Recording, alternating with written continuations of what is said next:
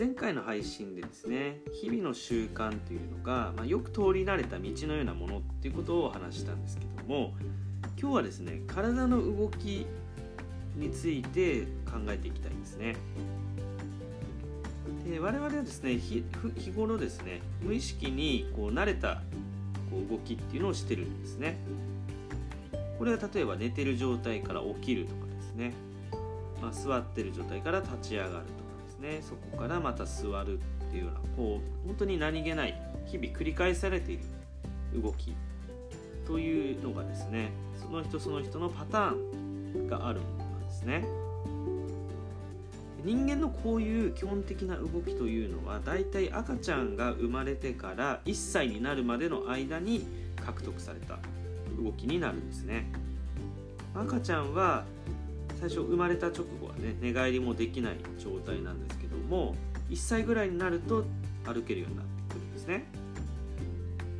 だから私たちのその起きたり寝たりっていう動きがちょうどその赤ちゃんの何ヶ月に、まあ、できるようになったっていうようなそういうような運動発達っていうんですけども、まあ、その一連の流れの中から生まれてるものなんですね。で基本的には、まあ、誰もが大体この運動発達の流れでですねこう一つ一つ動きを覚えていくといいますか経験していく。でこれはですね私たちの脳の中に、まあ、組み込まれたプログラムのようにですね年月が経つごとにですねこう徐々に徐々にそれが発達していくものなんですね。で一度ですね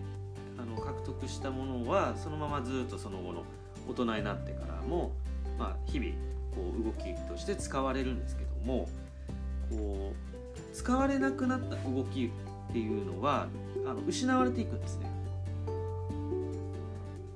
でこれはまるでその誰も通らなくなった道がどんどんどんどんこう荒れてしまって最終的にまたこうあの荒れ地といいますかね荒れ果てたこ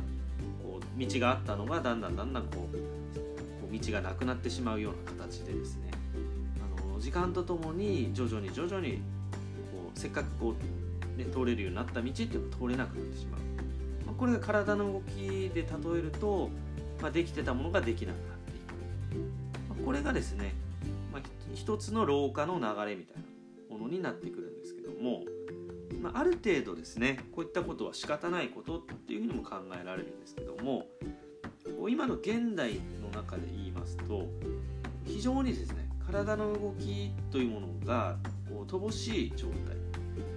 まあ、世の中やはり便利になったってこともあって体が動かさなくてもあの何でもできるようになってしまった社会なんですね。そうするとですねこう当たり前に本来できるはずの動きが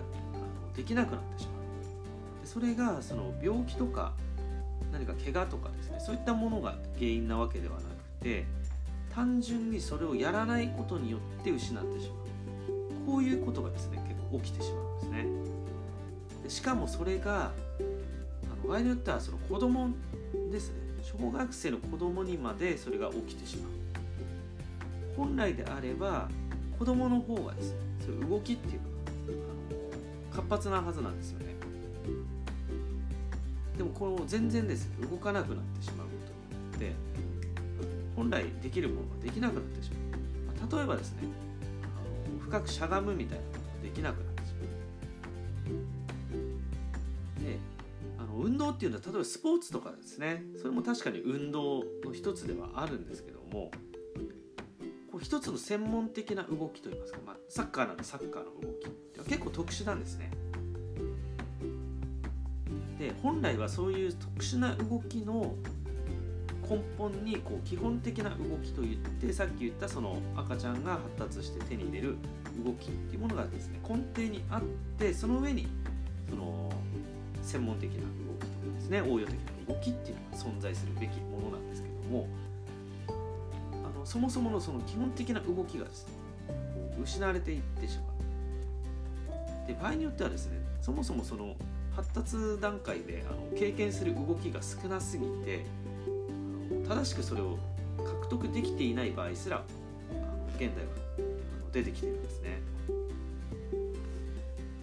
まあ、なのでこういうですねこういう時代だからこそこういう動き体の動きそのものの価値っていうものをあの非常にですねあのもう一度ですね、まあ、取り戻すというかあの捉え直していく必要性って非常にあるんですね。まあ、文明がですね達する前の段階っていうのはその体の動きっていうのをですね、まあ、労働も含めてですね非常に使われていたっていうことで、まあ、自然にそれがですね日常に取り入れられてたんですけども今はですね黙ってるとほとんどそういうことはないんですね、まあ、だからあの体の痛みを抱える方が増えていったりとかダイエットのねお悩みでなかなか改善できないから増えていってるってもある意味当然のことなんですよね。で医療っていうのはどんどん進歩医療技術が進歩しているはずなのにそういう慢性の痛みの方っていうのはむしろ減るどころか増えている現状っていうのもあるんですよね。だからそういう意味でこの体の動きのこう道筋といいますかね本来あるべきその動きの幅といいますかねそういったものを失わないためにも身体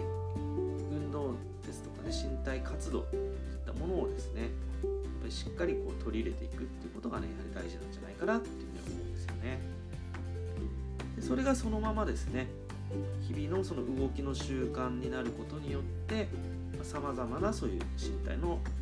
問題ですねそういったものを解決第一歩っていうふうに、ね、なっていくことができるんじゃないかなっていうふうに思うんですよね。まあ、動きの、まあ、大事さっていうところですねそういうことからも考えられるものなのかなっていうふうに